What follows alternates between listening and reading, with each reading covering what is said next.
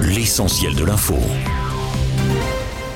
Une vidéo devenue virale sur les réseaux sociaux montre que l'homme de 27 ans tué à Marseille dans la nuit de samedi à dimanche lors des émeutes après la mort de Naël à Nanterre était en train de filmer avec son téléphone portable une intervention des policiers. Quelques minutes plus tard, il a été retrouvé mort, victime d'un arrêt cardiaque. L'inspection générale de la police nationale a été saisie et une information judiciaire a été ouverte. Selon les informations du parquet de Marseille, il est probable qu'un projectile, je cite, de type flashball tiré par un policier ait entraîné sa mort. C'est dans ce contexte que 90 organisations de gauche, dont LFI, Europe Écologie les Verts, la CGT, mais aussi Amnesty International, lancent un appel à des marches citoyennes samedi partout en France. Selon un communiqué du syndicat solidaire, l'objectif est de dénoncer les politiques jugées discriminatoires contre les quartiers populaires, je cite, et exiger du gouvernement qu'il prenne ses responsabilités et apporte des réponses immédiates pour sortir de l'affrontement. Fin de citation. J'ajoute qu'après un relatif retour au calme, les sanctions tombent les unes après les autres contre les personnes qui auraient participé aux émeutes de ces derniers jours. Au total, au niveau national, en une semaine, 3625 personnes ont été placées en garde à vue,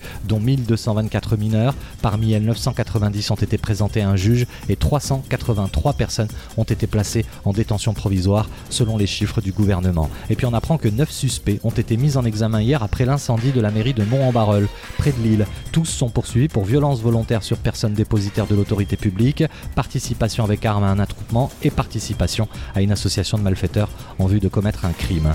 Dans le reste de l'actualité en Ukraine, l'inquiétude monte crescendo autour de la centrale nucléaire de Zaporizhia. Selon Kiev, des objets similaires à des engins explosifs ont été placés sur le toit extérieur des réacteurs 3 et 4 alors que la centrale est occupée par les forces russes. Moscou réenchérit en affirmant que l'Ukraine prépare une attaque, je cite, contre le site nucléaire. L'AIEA, l'Agence internationale de l'énergie atomique, se dit inquiète et réclame un accès à l'ensemble des bâtiments. Enfin sport, sur le Tour de France, le Belge Jasper Philipsen a signé un joli doublé hier au lendemain de sa victoire à Bayonne et confirme au passage son statut de meilleur sprinter du peloton. Aujourd'hui, les coureurs arrivent à la Reims et dans les Pyrénées-Atlantiques.